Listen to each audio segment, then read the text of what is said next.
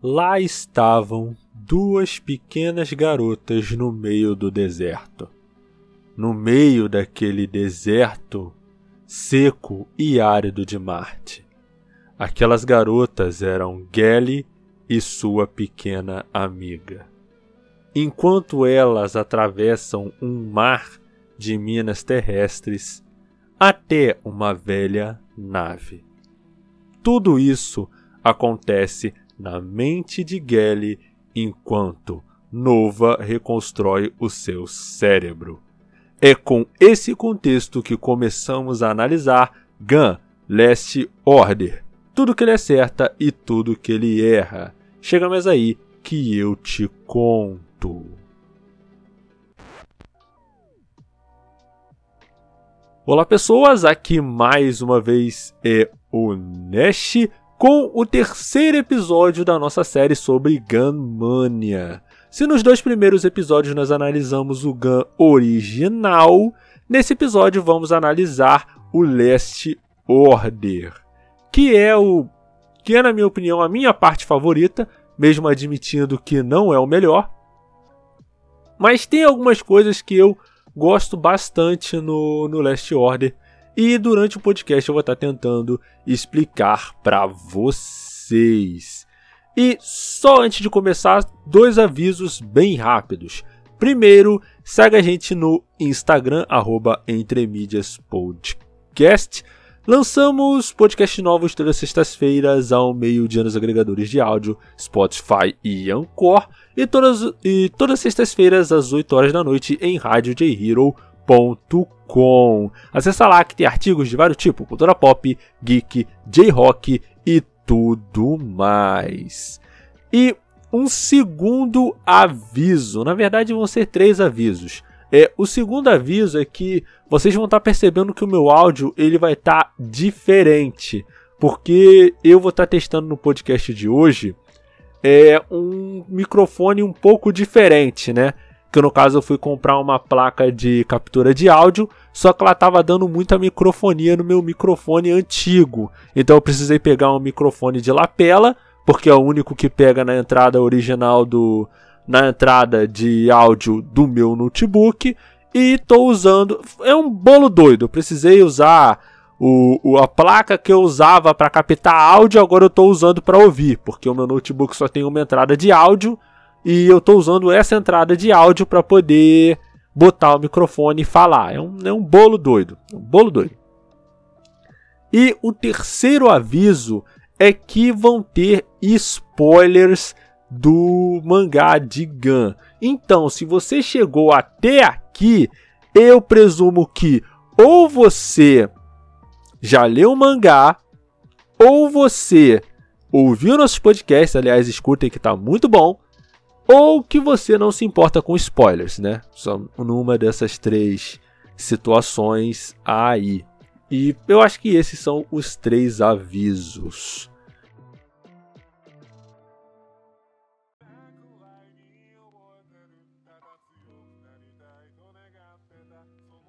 E galera, eu acho interessante o, essa parte do Gun Last Order, porque quando você vê a arte do mangá, você percebe que a arte ela é bem não é tão diferente.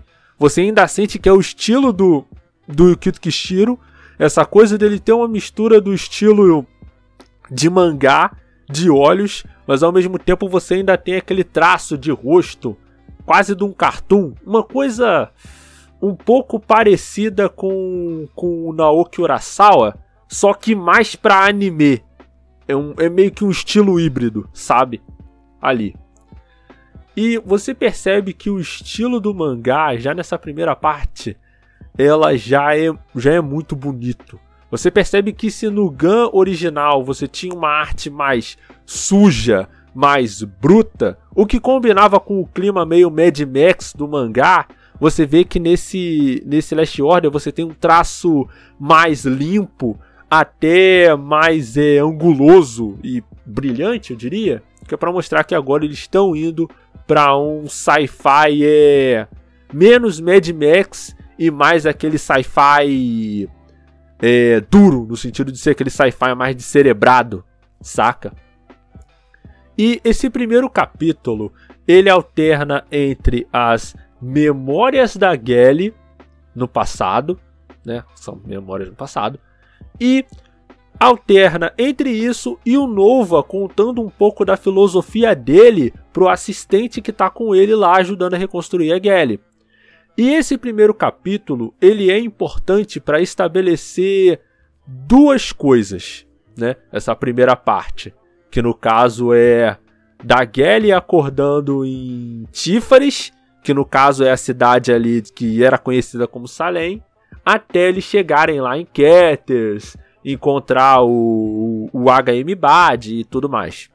Quer estabelecer que, primeiro, o Nova ele não tem uma moral exatamente ruim.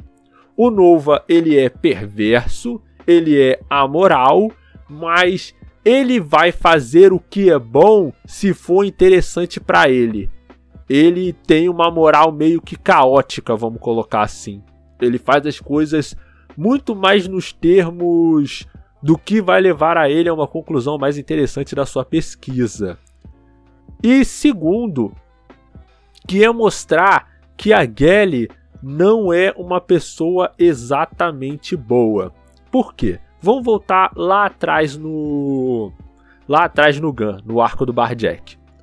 Você percebe que no arco do Barjack você tem o Dan, que é o líder desse grupo de pessoas que está se rebelando contra Salem. Isso é até uma coisa que o Tyron ele reclamou quando a gente foi fazer o podcast de Alita Anjo de Combate. Que ele, ele reclamava que o pessoal do de lá da Sucatópole eles não fazia assim muito sentido eles se rebelarem contra eles não se rebelarem contra Salem, porque era eles que ofereciam comida para Salem, sabe? Então não fazia muito sentido eles não se rebelarem. E eu falei, cara, eu tinha contra-argumentado com ele que, cara, olha, você tem que entender que o pessoal de Salem, ele tá, eles estão anestesiados, eles estão animalizados, eles estão num, num nível pós-apocalíptico que é cada um por si. Qualquer noção de sociedade, de coletividade que existia, que existia entre eles se esfacelou. E o mangá ele deixa isso bem claro desde o começo. Eu acho que isso até é um problema. Gente, não adianta. Enquanto eu estiver falando do Gunmania, eu sempre vou falar mal daquele filme, porque, sinceramente, aquele filme não faz jus a um mangá. Não faz jus a um mangá. Falo isso de cara limpa. Você pode ter gostado do filme, achado legal, achado interessante, mas ele não faz jus a um mangá. Não faz jus a um mangá. Não faz. E o mangá, ele faz questão de deixar bem claro isso, sabe? Essa coisa é porque o filme ele ele não mostra aquele sci-fi tanto pós-apocalíptico, sabe? De nego comendo rato, vivendo na miséria, a qualquer momento o, o cara ele pode ter o cérebro dele esmagado por um, por um bicho, por um, uma parada dessa. Eu, eu já falei, eu entendo os motivos do filme ter feito isso, eu não vou ficar me repetindo. Mas eu sinto que para a história de Gun era necessário você ter um pouco mais de cruência nas cenas, sabe? Dar às cenas mais um, um impacto visual, vamos colocar assim. Até porque isso é parte, isso funciona em parte para você contar a história. No arco do Barjack, você tem estabelecido que a Gelly, ela se aliou com o pessoal de Salem para poder encontrar o Nova, porque o Nova tinha pegado o cadáver do Ido e sumido no mundo. Então, a Gelly, se a Gelly chegasse no Nova, ela por extensão chegaria no Ido. Então, ela estava trabalhando em conjunto com a com Salem, com Tífares, contra o pessoal da Sucatópole, que sofria todo tipo de abuso, que era largado basicamente a Deus dará e não servia para nada, enquanto o pessoal de Salem se achava puro, se achava superior, porque eles eram, entre aspas, 100% humanos, fecha aspas. Eles não eram seres me, é, meio máquinas e meio seres humanos, sabe? É até interessante porque o Last Order ele vai pegar um pouco mais nisso, com toda essa coisa da Gally ela ser toda máquina e ela, mas o cérebro dela ainda ser um cérebro humano. Então, mesmo que ela toda seja uma máquina, se o cérebro dela ainda é humano, ela ainda é humana. E, por exemplo, os caras de Salem, que são 100% orgânicos, eles não têm cérebro. Porque a grande revelação que tem no mangá é que o pessoal de Salem, na verdade, eles não tinham cérebro. O cérebro deles, quando eles vão fazer a cirurgia para botar a marca de salemita neles, quando eles completam é 19 anos, acho que é 19 ou 21 anos, eles fazem essa cirurgia, mas na verdade o cérebro deles é retirado, mandado para Ketters, Keteris, que é uma cidade que fica acima de Tífares, e é até interessante que o mangá, lá no comecinho, lá no arco do Yugo, já tinha estabelecido que existia uma cidade acima de Salem. E eles foram trabalhar isso só no, no Last Order. É um detalhe interessante de construção, que era uma ideia que o Kito Kishiro já tinha em mente desde o começo. Mas isso aí é só detalhezinhos, é só eu babando em cima do, do em cima do meu mangá favorito da vida. Mas enfim, voltando. E quando o Nova ele revela isso pro pessoal da pessoal de Salem, eles ficam insanos, tipo, a coisa, a sociedade toda entra em colapso, porque esse era o principal alicerce que eles tinham para aquela sociedade funcionar, que eles eram seres superiores, seres perfeitos, porque eles tinham uma genética perfeita, não, ninguém tinha problemas é, é, problemas congênitos de saúde, era um povo perfeito. Só que aí eles descobrem que eles não são tão perfeitos assim. Eles não são tão diferentes do pessoal da Socatópole. Nesse caso, é até pior. Por quê? Porque o que define que você é um humano ou não é o seu cérebro. Porque é onde rolam as suas sinapses, aonde rola o seu o, onde ficam os neurônios, onde fica o, o óvulo central, co, coisa, detalhes de biologia. Eu não sou professor, não sou formado em biologia, eu tenho licenciatura em história, caramba. Não me peça para eu saber disso, tá ligado? Não, não, não me peça, tá? Mas em resumo, o que diferencia nós seres humanos dos animais é o nosso cérebro, porque é, é onde é onde tem as sinapses, os neurônios, é onde basicamente nós decodificamos o mundo, como entendemos os sentimentos, tudo isso são sinapses do cérebro. Então, se você tem um corpo todo humano, mas você não tem um cérebro humano, será que você é tão humano quanto um indivíduo que tem um corpo todo de robô, mas um cérebro de humano? Já que o que define a nossa humanidade é justamente a nossa maneira de pensar, o mangá, ele de vez em quando ele vai voltando nessa temática justamente com a Gelly. E vamos voltar nela, né? No caso, quando a Gelly ela se une com Salem para poder lutar contra o pessoal de contra o pessoal da Sucatópole, você percebe que olha, o Den ele tá lutando para libertar a Sucatópole. Tem até um quê de revolucionário em tudo que o Den tá fazendo. Porque, querendo ou não, ele pode ter meios violentos, mas vocês têm que entender que numa sociedade aonde todos os meios pacíficos e democráticos de você mudar a sua situação foram retirados, você acaba tendo que fazer o que resta. Entendeu? Em regime de exceção, a moralidade você já sabe como é que é, né? E o Dan ele tem muito dessa veia revolucionária. Isso tem até um pouco a ver com a jornada pessoal do Dan de tentar se afirmar como um indivíduo e não como uma outra personalidade do caos, como a gente, que no caso o caos é o, é o filho, né, do Destinova. E ele vai ser um personagem importante também nesse início de história. Mais tarde a gente vai estar falando dele. É, nessa primeira parte, nessa parte do Dan e do, do arco do Barjack, e nesse início do Last Order, você define que a Alita não é exatamente uma boa pessoa. E a gente vai estar entendendo isso mais tarde. Então é melhor a gente falar logo sobre o que acontece nesse início de história. A Alita, depois que ela acorda, ela tem o cérebro dela reconstruído. O Nova, ele criou um novo corpo para ela, que no caso é a versão 2.0 do corpo Berserker, que ela tinha lá no começo do mangá do Gun, só que aí no caso ele chama esse corpo de Imaginos, né? Então a Gelly ela tem uma luta com o, com o Nova ali, é até onde que ela conhece o Sexes, que no caso o nome dele é esse. Eu sei que parece meio obsceno, mas é porque o nome dele é Sexes, que significa seis em alemão, sabe? Porque o Panzerkunst ele é cheio dessas palavrinhas em alemão, Panzerkunst, Kanzler, é, que é uma arte marcial alemã, uma origem alemã, vamos colocar assim.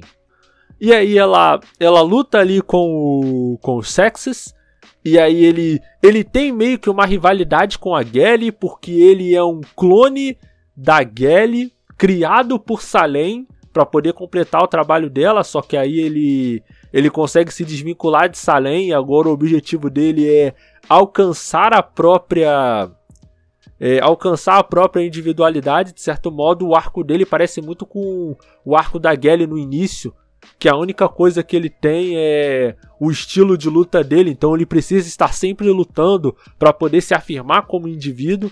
Mesmo eu achando que no fim das contas o arco dele se perdeu e meio que virou qualquer coisa, lá pro final do Gun, quando eles vão lutar na final do Zot, que tem o Zeka, o Toad, aí aparece o... Lá na frente, eu terei que explicar quem é Zeka, o que é Zot. Eu não vou explicar isso nesse podcast. Vou explicar no podcast que vem. Mas prosseguindo. E você tem eles dois lutando. Só que aí o novo ele chega e fala: Olha, Gelly, é o seguinte, né? Você tem o seu objetivo de libertar a Lou. Porque no caso, como eu expliquei lá no podcast do episódio 2, a Lou ela era a assistente da Gelly, que ajudava a Gelly na época que ela estava que ela tava trabalhando com Salem. A Lou, ela acaba infringindo as regras de Salem para salvar a Gelly e aí ela acaba sendo levada para acaba sendo tirada dali, levada em cárcere e o cérebro dela é retirado e levado para Ketters, se eu não estou enganado. Porque eu acho que eu não sei, eu não sei se a eu não lembro agora se a Lou ela já tem a marca de Salemita. Eu tenho para mim que se ela, como ela já tá trabalhando ali, é capaz dela ter. Aí o novo ele fala: "Olha, Gelly, é o seguinte, vamos trabalhar juntos para nós podermos sair daqui. E aí lá eu vou conseguir pegar o cérebro da Lou de volta e poder reconstruir o corpo dela aqui em Tífares. Só que para a gente fazer isso, a gente vai ter que passar por esse pessoal de Salem. Porque no meio tempo em que a Gelly ela ficou dormindo, enquanto o cérebro dela estava sendo reconstruído, Salem virou um caos. Porque a base do que fazia aquela sociedade funcionar desabou. Então começou a, a coisa toda começou a ir para subir no telhado e os caras se renderam à barbárie. Virou maluquice, tá ligado? Os caras viraram animais. E o e o pessoal que é mais velho, que já tem os chips na mente, já teve o cérebro trocado pelos chips, eles se revoltaram contra os mais jovens, que ainda tinham o cérebro humano, né? Que no caso, até os 19 anos, os salemitas ainda têm um cérebrozinho humano, né? Tanto que o, o vilão, né, o antagonista dessa primeira parte é o assistente do Nova, que ele queria criar uma nova sociedade, para tanto que ele rapta os, chips do Nova. Aí ele ativa um. Ele se transforma num monstro lá e a Gelly luta com ele e tal. E é interessante, cara, como nesse mangá, nessa primeira parte, o modo como o corpo Imaginos da Gelly, eu, eu até queria fazer uma pausa para falar isso, sobre como o corpo da Gelly ele é desenhado, sabe? Eu sei que isso desvia um pouco do um pouco do assunto, mas eu queria focar um pouco nisso, sabe? No modo como, porque assim, a Gelly ela recebe um corpo novo e você percebe que o corpo dela é muito mais um corpo forte sabe? Isso até tem uma discussão interessante sobre como você representa personagens femininos no, nos mangás. E você percebe que o corpo, o, o trapézio da Gelly, sabe? Aquele triângulo que você tem é, nos ombros, sabe? Aquele músculo dos ombros, que lá se chama trapézio. E quer ver um jeito fácil de você de você entender quando um mangaka quer desenhar uma personagem feminina forte de verdade? Observa o trapézio. Geralmente, mulheres fortes, elas têm esse trapézio é o trapézio muito é desenvolvido, sabe? Você percebe isso na balsa de serem no Moribito. Você percebe isso na na Kiss Shot. Você pode prestar atenção nisso. Você que curte Monogatari Series e está ouvindo esse podcast, vê o Kizo no Monogatari. Você vai entender um pouco do que eu estou falando. Quando você for prestar atenção no modo como a personagem ela é desenhada e você percebe que o modo como a Gelly luta, eu percebo o, outra qualidade que eu acho que eu acho muito boa desse mangá são as, são as lutas. As lutas são muito maneiras. Eu já falava, eu já falei isso no outro mangá, mas aqui as lutas elas ficam ainda melhores no sentido de desenho e tal. É, é muito estiloso, é muito maneiro. As lutas, os combates. Tem um momento ali específico no mangá, não vou falar nesse podcast, que a luta que a qualidade dá uma caída, mas ainda fica muito maneiro. E a Gelly, ela luta com esse cara e tal, não sei o que, não sei o que lá. Aí ela vence, ela derrota esse esse cara, né, que no caso ele tinha se transformado para poder ele tinha se transformado para poder ter uma chance com os adultos, porque na medida que eles vão tentando lutar contra os adultos que já têm o chip, que tiveram o cérebro transformado em um chip, trocado por um chip, você percebe que esse cara que era assistente do Nova começa com um grupo, só que na medida que eles vão sendo perseguidos até chegar no computador central, ele vai diminuindo, eles vão morrendo até que só sobra esse cara. Aí ele pega, ele usa o, o a, ele usa a cartada dele final, que é transferir o cérebro dele para um chip e poder implantar esse chip num monstro.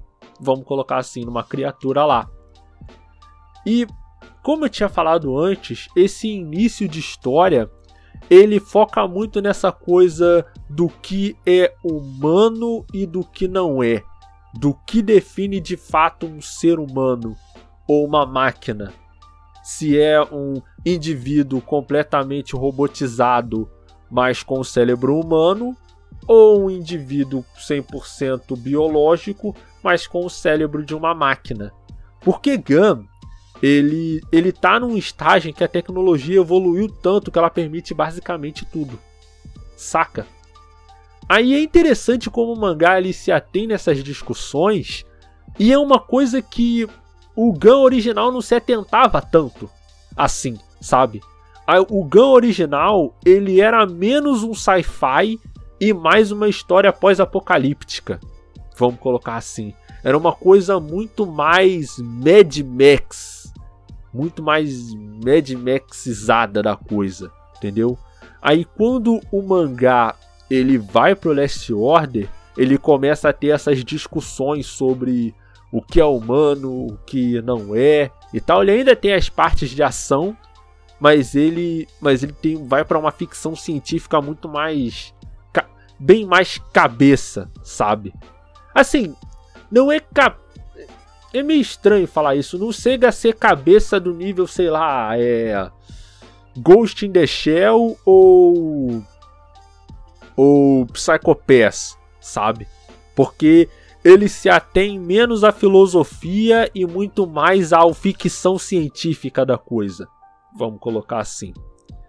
E resumindo, a Gelly ela derrota essa criatura, esse monstro, e é até interessante, cara, que esse monstro quando ele quando ele vai transferir o cérebro dele para o chip e para aquele monstro, e o Nova até sente um pouco de pena porque ele fala, ele fala, pô, esse cara ele tinha um potencial muito grande.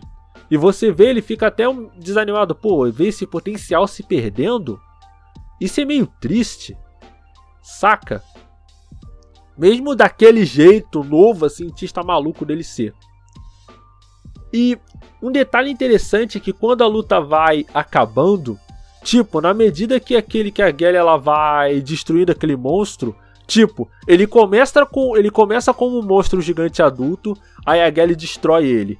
Aí depois ele sai daquela casca de monstro como uma como um monstro menor, como uma criança. Aí a Gally consegue destruir aquela versão, aí ele aquela aquela armadura dele estoura, aí ele se transforma num monstro, num bebê monstruoso. Aí ela destrói ele de novo, aí ele vira um feto, ela destrói ele de novo, até que, ela, até que ele vira um pequeno fetozinho e ele fica. E ele fica meio que congelado numa homeostase, vamos colocar assim. E eles até depois eles colocam esse esse cara que tá na homeostase, né, essa versão monstrificada que ele tá na homeostase, né, preso dentro de um cristal, adormecido, no centro da cidade, como se fosse uma estátua, um símbolo de alguma coisa, né? Um símbolo de um erro que eles não poderiam é, cometer de novo. Então, você vê que nessa parte, e é até interessante que aí você percebe que o Nova, mesmo que ele não seja exatamente ruim, ele é uma pessoa muito perversa. Porque depois que tudo resolveu, tá todo mundo bem, as pessoas, eles conseguiram salvar ali um grupo pequeno de pessoas, né? A Gelly, ela ajudou bastante nisso. Aí o Nova, ele simplesmente chega pra Gelly e fala: Gelly. Não, no caso a Gelly chega pro Nova e fala: Nova, você pode me ajudar a, a salvar a Lou? Aí o Nova ele chega e fala: Olha, Gelly, é o seguinte, eu posso te ajudar mas só se você for lá embaixo e matar todas essas pessoas que você acabou de salvar. Aí a Gelly, ela respira fundo e diz: Ok, eu vou fazer isso. E o Nova, e você percebe que a feição da Gelly estava séria, de verdade. E o Nova fala: Não, não, não, tipo, não precisa, eu tava só te testando e tal. E isso retoma muito aquilo que eu falei lá no começo do podcast que a Gelly ela não é um personagem exatamente bom. Ela não luta pelas pessoas por um senso de dever acima de qualquer outra coisa. Ela vai simplesmente defender as pessoas que ela gosta. Você pode pegar lá no primeiro no primeiro arco, que é o arco do Maxo, e ela fala: Não, eu vou descer para enfrentar o, o Maxo, porque o Maxo sequestrou a filha do dono do bar. Que é até a Koyomi, que ela é uma personagem importante. E uma coisa que eu, que eu gosto, uma outra coisa que eu gosto no Gun, como ele gosta de mostrar os personagens a longo prazo, sabe? Que você tem esse bebezinho, que é a Koyomi, que a Gelly, ela salvou lá no início da história e você vê que no Last Order ela já é uma garota com 14 anos, ela tinha participado, é até interessante te falar isso, vou estar falando da Koyomi mais tarde, que a Koyomi, lá, ainda lá no arco do, do Barjack, quando ela vê que o Den tava lutando, ela, no caso a Koyomi, ela tava junto com a Gelly. Só que quando a Koyomi vê que o Den estava lutando pela liberdade da Sucatópole, a Koyomi ela se bandeia pro grupo do Barjack. Ela fica, o a Gary tinha quase vencido o quase vencido o Den, só que aí a Koyomi fica na frente dela e fala: "Olha, você não vai fazer isso, porque ele tá lutando pelo que é certo". Ele pode até estar tá falando, mas ele, eu sinto, ela até fala: "Eu sinto que o que o Den está dizendo não está errado". E aí a Gelly, ela olha pra Lou, pra Lou, ela olha pra Koyomi e fala: Ok, dessa vez eu vou deixar você ir. Mas se você ficar na minha frente mais uma vez, eu vou te matar. E ela pega e vai embora. Isso é uma cena muito chocante e é uma cena que demonstra que a Gelly não é exatamente uma boa pessoa. Porque tudo que aconteceu com ela, a coisa do Yugo, o fato do Ido ter morrido, a coisa do pessoal da Sucatópole que é, considerava ela uma heroína, que venerava ela da época do motorball, basicamente largou ela para morrer quando Jashugan perdeu o controle, disse que era tudo culpa dela, então ela criou meio que uma casca. sabe? Não é uma coisa nível Guts de Berserk. Uma casca que ele não se importa com ninguém, ele tem até atitudes, atitudes ambiguamente perversas. Não. É uma coisa mais de uma pessoa mais madura. Eu gosto desse, eu gosto muito desse começo do Last Order porque ele mostra a Gelly como uma personagem mais é, madura, vamos colocar assim. E para tanto que quando ela tá em Cat, é, quando ela tá em Tífares, né, que no caso era Salem, e ela tá observando de cima a Sucatópole, ela tem uma lembrança do Yugo. Para tanto que ela tem quando ele, quando a uma menina vê que ela tá olhando para o nascer do sol com, uma, com um rosto meio melancólico, a menina pergunta: "Por que que você tá com esse olhar assim?" Aí a galera responde: "Ah, não, é porque essa vista ela me lembra de um velho amigo, de um amigo que queria ver essa, queria ter visto essa vista. Esse amigo, no caso, era o Yugo.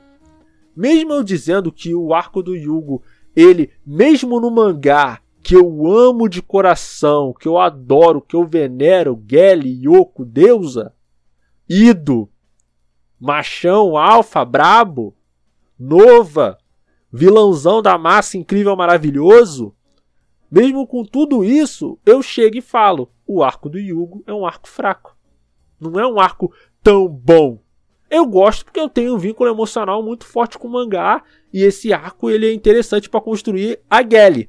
Mas o Yugo, o Yugo, personagem Yugo, ele é um personagem fraco. Ele é um personagem meio qualquer coisa.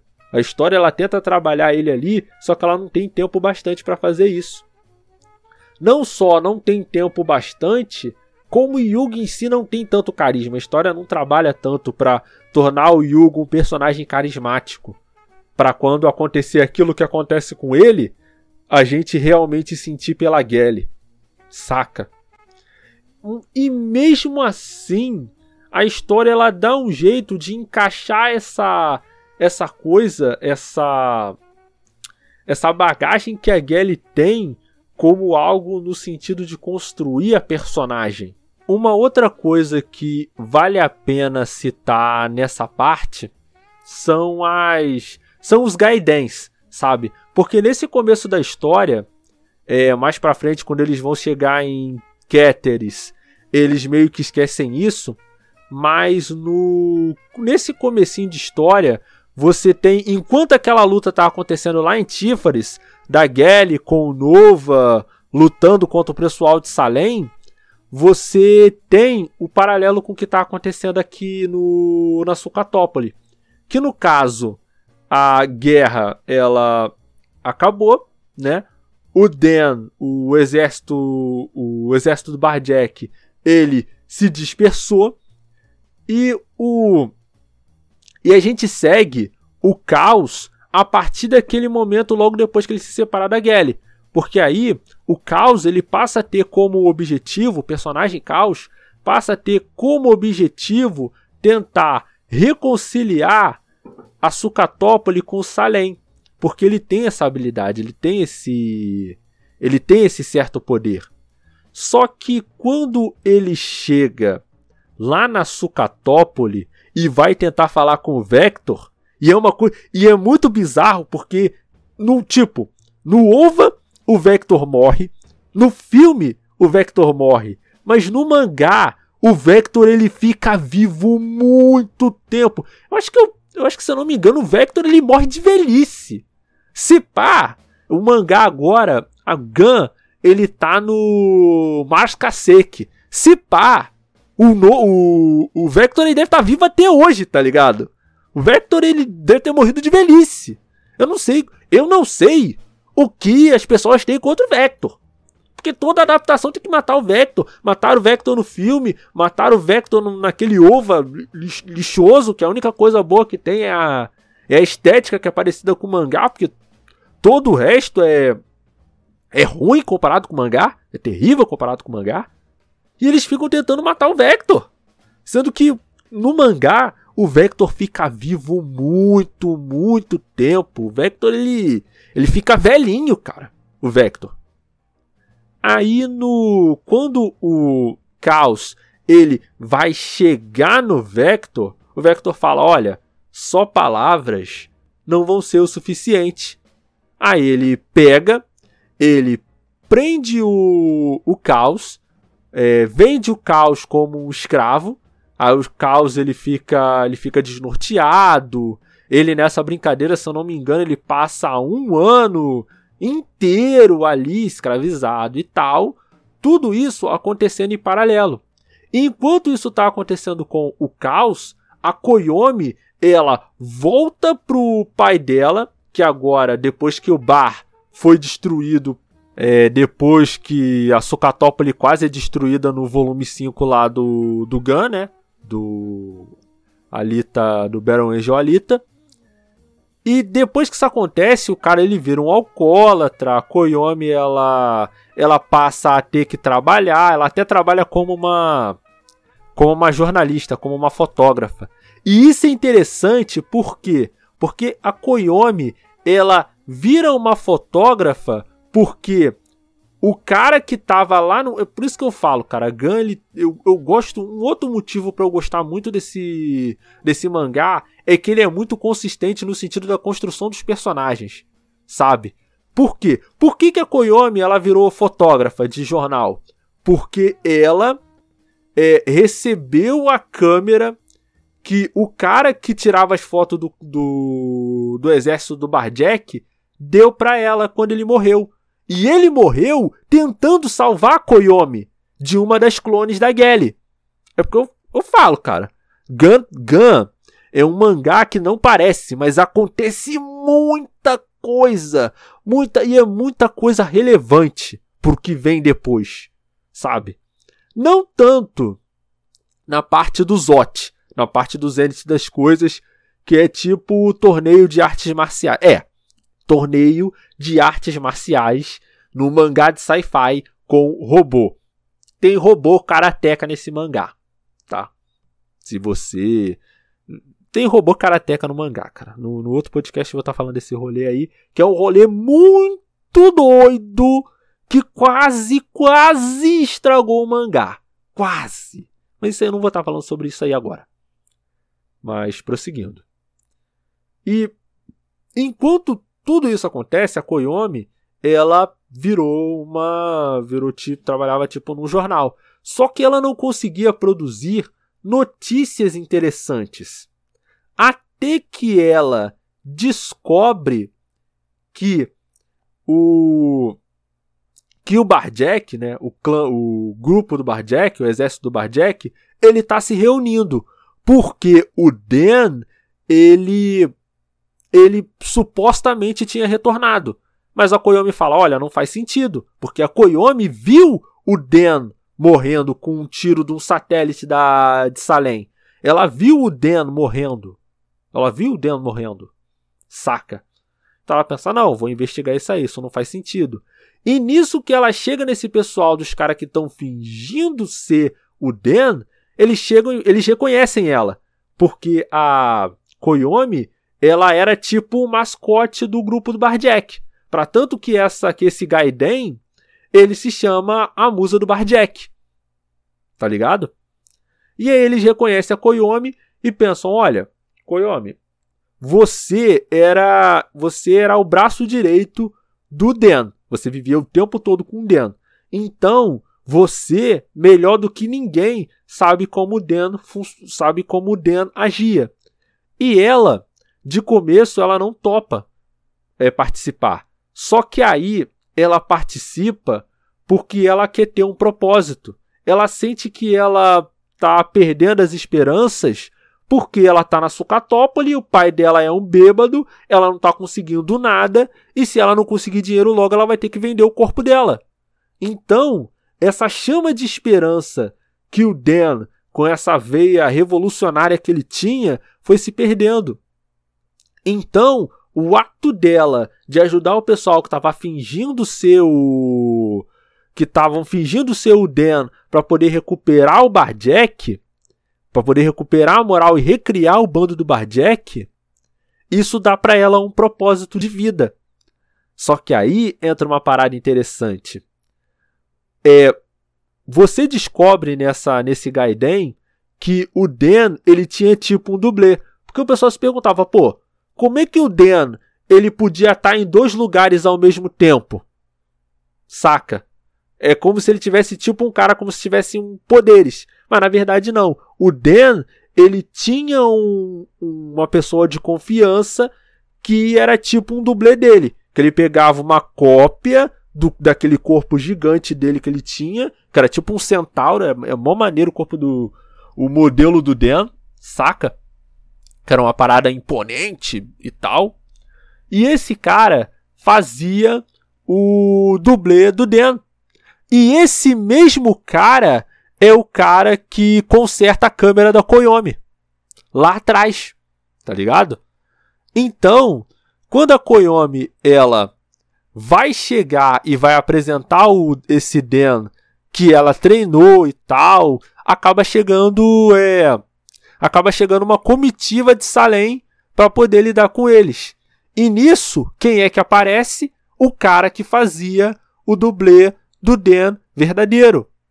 E é muito maneiro, cara, que quando esse Dan, o dublê, né, que no caso era o cara que fazia o dublê do Dan, ele se despede da Koyomi e ele vai embora pro horizonte. E a Koyomi bate uma foto. E essa foto do Dan, ele indo pro horizonte, ela acaba circulando pela Sucatópole inteira. Saca?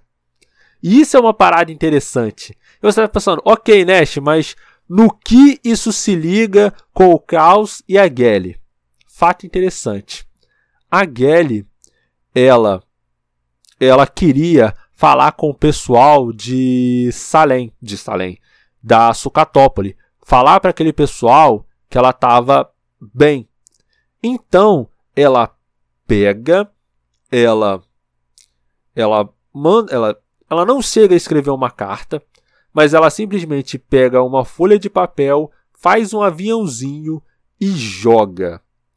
E esse aviãozinho, esse avião de papel, ele o o caos ele estava prestes a ser morto, ele tinha perdido completamente a esperança de tentar liderar uma reconciliação entre Tífares e a Sucatópole, e essa carta cai convenientemente nas mãos do caos. Aí você deve estar pensando, pô, Nest, isso aí é uma conveniência de roteiro, cara. Tem um roteiro nesse furo, meu nobre. E você, meu amigo, vai estar falando isso possivelmente. E eu vou te falar, você estaria certo se essa cena não fosse tão emocionalmente impactante. Principalmente quando você entende quais são os poderes do, do caos e o arco todo que ele passou. Dessa coisa dele ter perdido a esperança por causa dele ter vivido com o Nova, que é só um dos pais mais abusivos de todos. Ele recupera essa esperança por causa da Gelly, só que ele perde de novo, porque ele não tem a força que o Dan tem. Então ele já tinha desistido de tudo. Então, quando ele recebe, quando a carta, quando a carta, quando esse avião de papel, ele chega nas mãos do caos e ele e ele, a partir da psicocinese dele, consegue ver tudo o que aconteceu lá em Tífares, ele recupera, ele recupera o ânimo dele completamente. Tá ligado? Tanto que ele consegue pegar a katana dele de volta, consegue é, recriar os poderes dele e tal, e ele confronta o Vector de novo. Dessa vez com mais com, com mais é, ânimo, com mais iniciativa e falar, olha, é a nossa chance de fazer uma de fazer uma reconciliação com Salem. Isso vai ser até ser até mais lucrativo para você. Então, a partir disso, você junta o caos que estava querendo mover a Sucatópole para criar essa, essa reconciliação com Ketters e a, e a Koyomi, que tinha ganhado um status de reconhecimento porque ela era a musa do Barjack, porque ela bateu a foto do Barjack indo embora por Horizonte e tal. E é interessante você ver isso, sabe? Como o mundo, o mundo lá embaixo, ele é nesse começo é tão importante quanto o, a história principal, sabe? O rolê principal, com Gelly, Low, é, Zenith das coisas é, e, e, tudo mais, e pai tal e co coisa toda. Eu até fico um pouco triste porque o mangá ele só vai retomar esse ele só vai retomar essa coisa do pessoal da Sucatópolis lá no final, quando eles vão fazer a, a busca, é, o arco da busca pela Gelly. Tá entendendo? Assim, eu entendo o objetivo que isso teve, que tipo, dali para frente eles tinham outros objetivos, a história ia se desenvolver para uma outra coisa, ia ser eu acho até interessante que essa parte do mangá do Zenith das coisas, ele é tipo um torneio de artes marciais misturado com sci-fi. Seria tipo um Kengan Ashura, só que com robôs. E ao invés de você ter empresas, você tem é, planetas, sabe? Você tem que o Zenith das coisas é você tem os grupos de planetas X, que são o pessoal da, do sistema solar inteiro, Marte, Vênus, Júpiter, Plutão, Urano. E esse pessoal todinho, ele se reúne é, a cada, se eu não me engano, 10 anos para poder realizar o Zenith das coisas.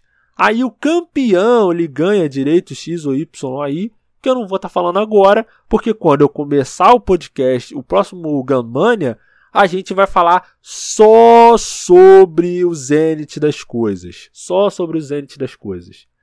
Eu poderia, eu acho que essa parte vai durar, eu vou ter que dividir até em duas partes, porque depois vai ter o, vai ter o flashback da Kairula Sangues, envolvendo a, a origem do da Sucatópolis, de Salem. Isso aí tá muito longe no mangá muito longe do mangá.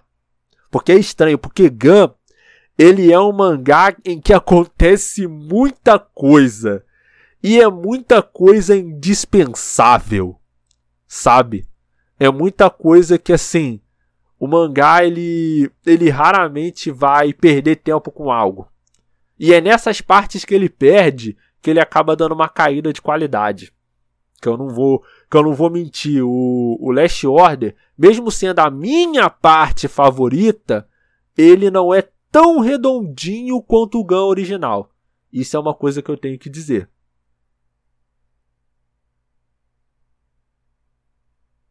Então, logo após a Gelly, o Nova e o grupo composto ali pelas assistentes do Nova e o Sex, eles chegam até Ketris eles já são recebidos por uma pessoa, que no caso é o líder de Keteris, que é o HM Bad, que é conhecido meio que como um herói de guerra, e hoje em dia ele está na chefia ali de Keteris, né? que no caso já é, um, já é a cidade espacial, já é a cidade que está acima de Salem.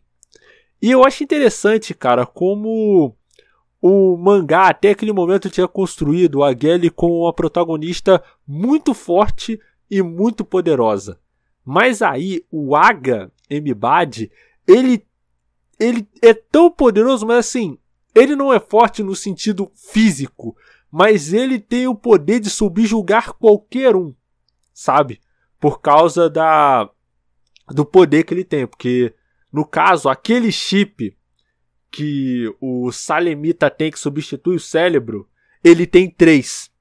Aí no caso ele pega, ele toma o chip do, ele toma o chip do Nova e ele consegue subjugar a Gelly e consegue colocar ela, o Sexes e a e as duas é as duas assistentes do Nova, que elas são é, elas são dois clones da Gelly, que no caso é a Zolf a Ziwei, a, a Erf e a Zorf, eu acho, a Zolf. Que no caso, se eu não me engano, são 11 e 12 em alemão, eu acho, né? Aí ele serra, ele, ele serra elas, né? No caso, serra o grupo que estava com o Nova e joga eles no espaço. e eles quase não conseguem sobreviver, né? Eles vão parar ali numa, numa parte ali da de Keteris, né? Que é onde ficam os robôs é os robôs é, rejeitados, vamos colocar assim. É tipo como se fosse onde ficasse a sucata, vamos colocar assim. E ali eles quase são rendidos pelo. Não, acho que não é essa parte que eles são rendidos pelo, pelo grupo de dos lutadores de Marte, não. Que é até o pessoal da. Que é o pessoal da comitiva de Marte, não, não. Aí, nesse ponto, eles acabam encontrando com o Peng Wu. Que o Peng Wu ele é tipo um cyber criminoso. Que até foi responsável por uma parada lá que, que aconteceu no. Que aconteceu em Keteris, né? E é interessante porque assim, a Gelly, ela faz um acordo com esse cara, com o Pen. Porque ele percebe que ele vê que eles são que o grupo da Gelly era um grupo com muitas coisas de valor, é, incluindo o chip do Nova, né, que no caso era uma o Nova tinha feito uma cópia do, do chip cerebral dele, e ele deixou uma cópia com a Gelly antes de ser antes de ser capturado pelo M-Bad. Aí a Gelly ela ela fica com uma parte da cópia e dá a outra pro Pen. E ela fala assim: olha, você só vai ter o resto depois que você ajudar a gente a pegar o cérebro da Lou. Que no caso, esse é o objetivo deles. Ir pra Keteris pegar o cérebro da Lou. Mas aí você pensa, pô, Nash, como eles vão fazer isso? Através de uma coisa chamada o Zenith das Coisas. Que o Zenith das Coisas ele é meio que um torneio de combate que acontece a cada 10 anos, se eu não estou enganado.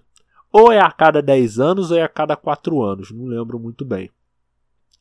E nesse torneio vem, são convocados, né, comitivas de todos os planetas do sistema solar, porque nesse momento o sistema solar inteiro já é habitado e essas comitivas de todos os planetas do sistema solar, eles são convidados para ir lutar no Zenith das coisas e o time que ganhar acaba se tornando um patrimônio histórico. E o que isso significa? Quando você vira um patrimônio, é, é, um patrimônio cultural, você ganha tipo uma imunidade diplomática. Para tanto que o pessoal da Guntrow, que é que é no arco mais lá na frente, eles querem ganhar o torneio de eles querem ganhar o Zot justamente para ganhar essa imunidade diplomática. Para eles poderem é, ganhar uma imunidade diplomática, fundar o próprio país, porque eles estavam fugindo de uma guerra que estava acontecendo lá em Marte. Então, esse é um dos motivos deles quererem participar do Zot. E no caso, e é isso, e isso que eu achei uma parada muito interessante, porque como é que eles vão roubar, os, pegar o cérebro da Lu lá do banco de, banco de dados do Kitters, da, da cidade de Kitters? Simples.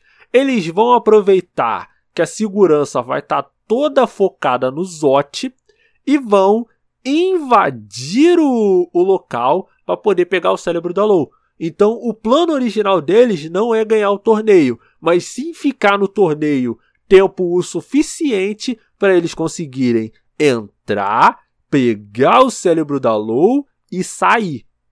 Esse é o plano original deles que até o Peng Wu ele ajuda. E nesse ponto eu quero destacar algumas coisas. Primeiro, o HM Bad ele tinha um início de construção de personagem muito boa. Porque ele era uma. Tipo, ele é o antagonista, o grande antagonista dessa parte do mangá. Por quê? Porque ele é um cara que ele é muito controlador. Ele quer garantir que o resultado do Zot seja sempre o mesmo. Porque o Zot nada mais é do que uma forma de afirmar a, afirmar a superioridade dos planetas principais do sistema solar, que no caso são, se eu não me engano, Vênus e acho que se eu não me engano, Mercúrio ou Júpiter, uma parada assim, né? E esse torneio, ele eram basicamente esses dois planetas que ganhavam. E era uma forma de manter a diplomacia, é, manter a diplomacia, manter a supremacia entre esses dois planetas. Tanto que eles até mandavam, os outros planetas até mandavam comitivas para lutar, mas raramente era uma coisa que raramente o resultado mudava. E você percebe que no começo, das, no começo dessa parte, eles tentam dar uma justificativa para o HM Bad, que ele que antes dele se tornar a Trindade, ele era um cara que lutava pela paz, que lutava pelo que ele acreditava ser o certo. Só que quando ele percebeu que ele precisava fazer o que fosse necessário para manter a paz naquele sistema solar, ele percebeu que ele tinha que ser mais pragmático. A história, ela tenta desenvolver isso. Só que no decorrer do mangá, o Aga ele vai ficando cada vez mais um vilão caricato. E isso é uma coisa que me entristece muito, sabe? Eu gosto, tipo, eu gosto do Last Order, eu gosto dessa coisa exagerada, sci-fi, das mil e uma referências, das lutas. Só que, ao tentar criar uma história com conceitos de ficção científica mais complicados e mais complexos, é, eu sinto que a história esqueceu de fazer o básico, que é contar uma boa história de desenvolvimento de personagem com início, meio e fim. Eu sinto esse problema com o M-Bad, eu sinto esse problema com os Sexes, eu sinto esse problema com a Gelly, com a Gelly nem tanto. Com a Gelly eu posso ter até algumas coisas para contra-argumentar. Mas se o cara chegar para mim e falar que, que a construção não tá boa, eu não teria como tirar a razão dele completamente. Porque tem umas partes ali que meio complicado. E a segunda coisa que eu tenho que pontuar é que antes deles irem para o Zot, tem todo um pequeno arco da Gelly ela lutando contra é lutando num tipo de num tipo de caça lá à bandeira. Por quê? Vou dar um pouco de contexto. O Peng Wu, ele era, ele era, ele era conhecido como o hacker Doninha. Porque em Kitters, Ketters, naquele, naquele espaço ali, né, naquela cidade, naquele mundo, vamos colocar assim se você preferir, existe uma coisa chamada matusalenização, que eles descobriram uma forma, uma maneira de se tornarem imortais né? Que é um processo que você.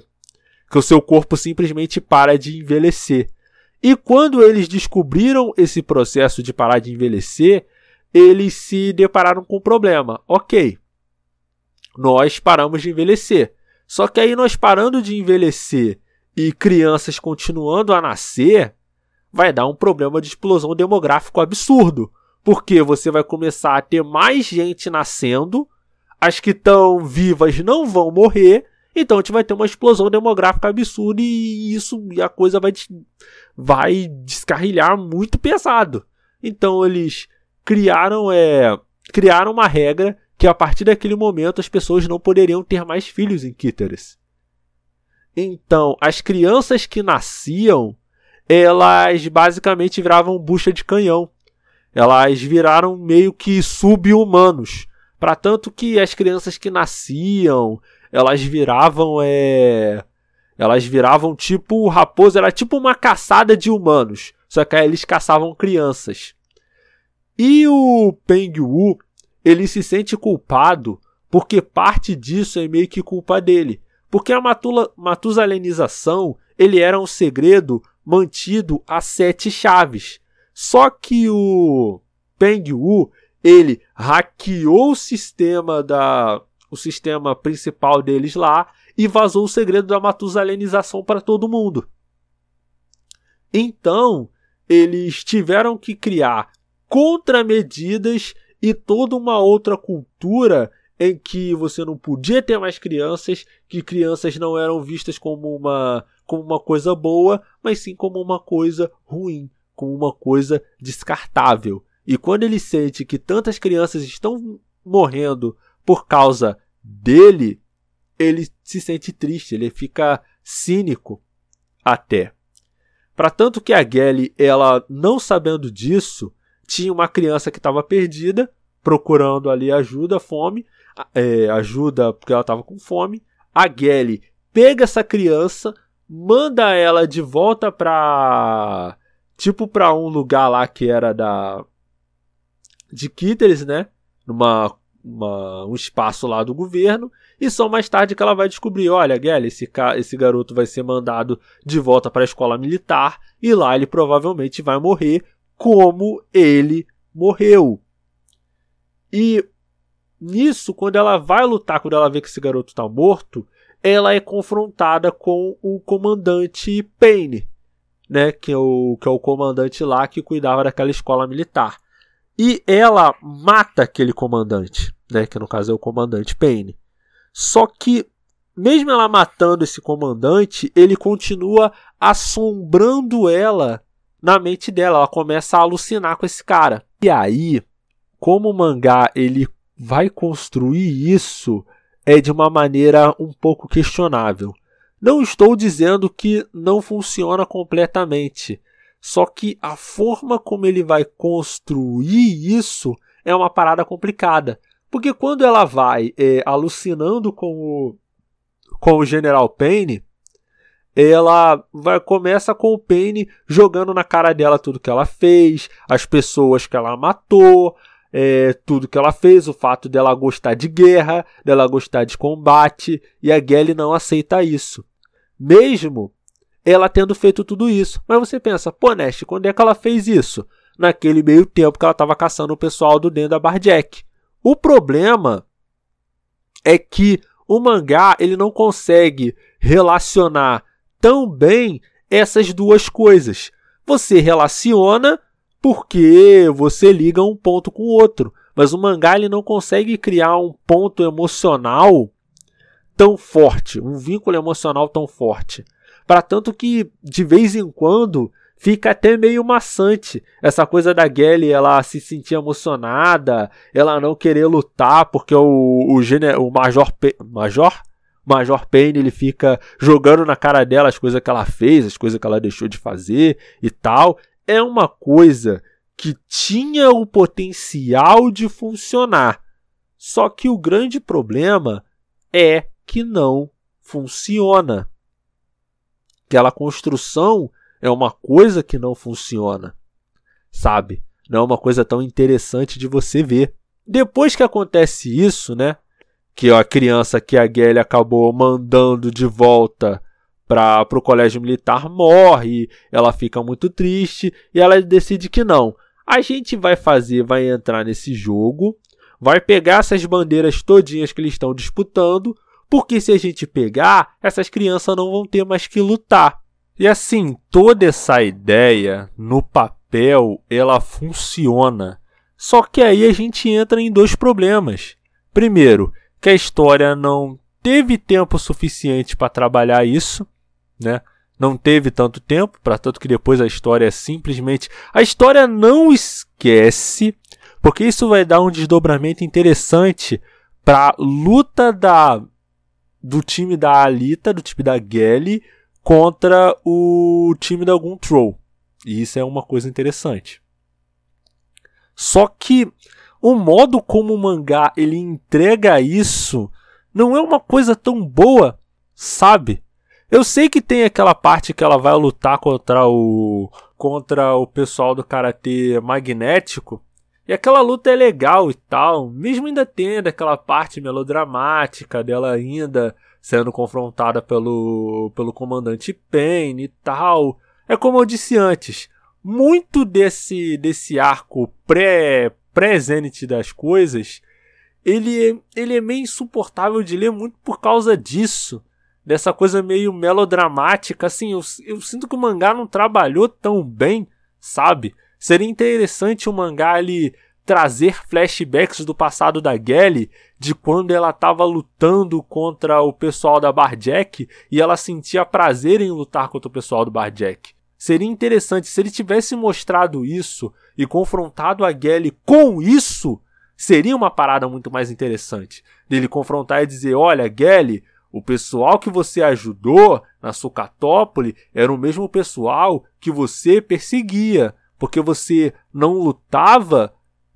por aquele pessoal, você não lutava para se encontrar. Você é uma pessoa ruim porque você simplesmente gostava de guerra e gostava de lutar. Se ele tivesse colocado nesses termos, seria uma parada muito melhor. Muito, muito, muito melhor. Mas o lado positivo é que isso acaba se conectando com o pessoal da Guntrow, que o primeiro, que no caso são o primeiro time contra o qual o time da Gelly vai lutar.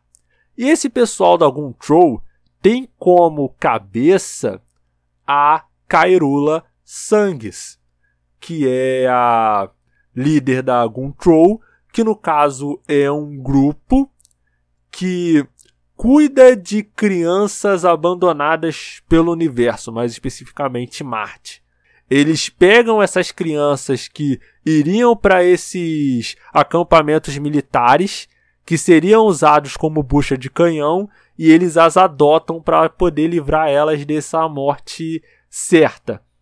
Então, esse grupo, ele tinha a base dele em Marte. Só que qual é o problema? Marte está no meio de uma guerra. De uma guerra civil lá que é até o. Que é até uma parada meio terceiro Reich, uma parada dessa aí. Que o anime só. Que o mangá só vai retornar lá no Memories from Mars e tal e tudo mais. Né?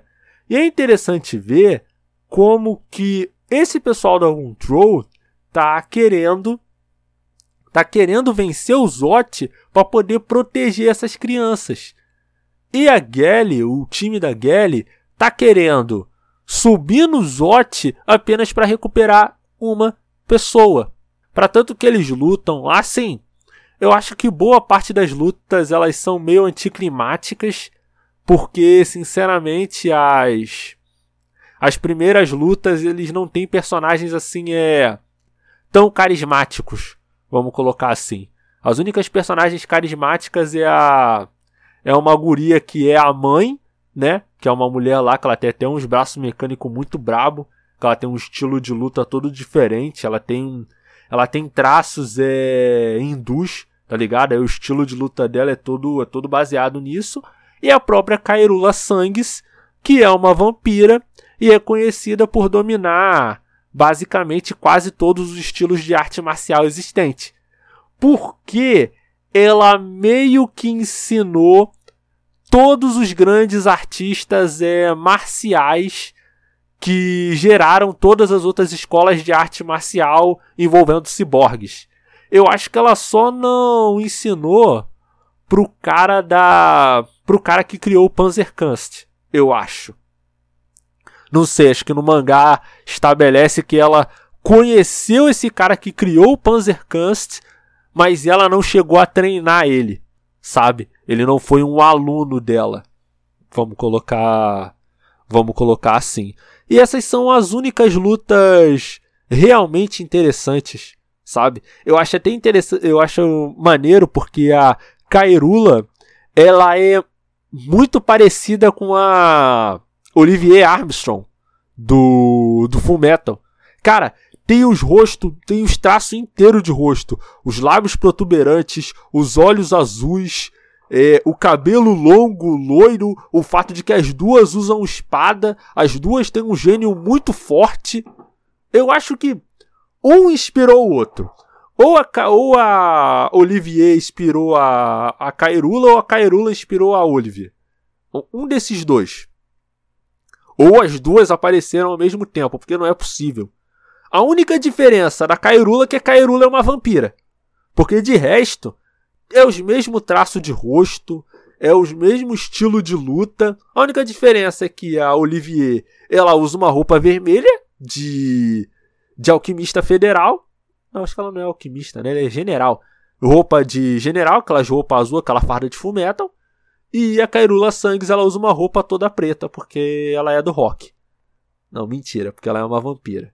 Talvez, talvez ela seja do rock, mas aí o mangá não revelou essa parte ainda, né? E, cara, essa parte, que é uma parte meio questionável, ela faz uma preparação para o que talvez é o ápice do mangá de Gun, que é quando você vai descobrir toda a história envolvendo Salem, envolvendo a Sucatópole e envolvendo a Fata Morgana, que é o mote principal e que vai dar o grande plot twist dentro da história, que vai fazer parte do grande plot twist da história. Você quer saber o que vai acontecer? Descubra no próximo episódio de Gunmania.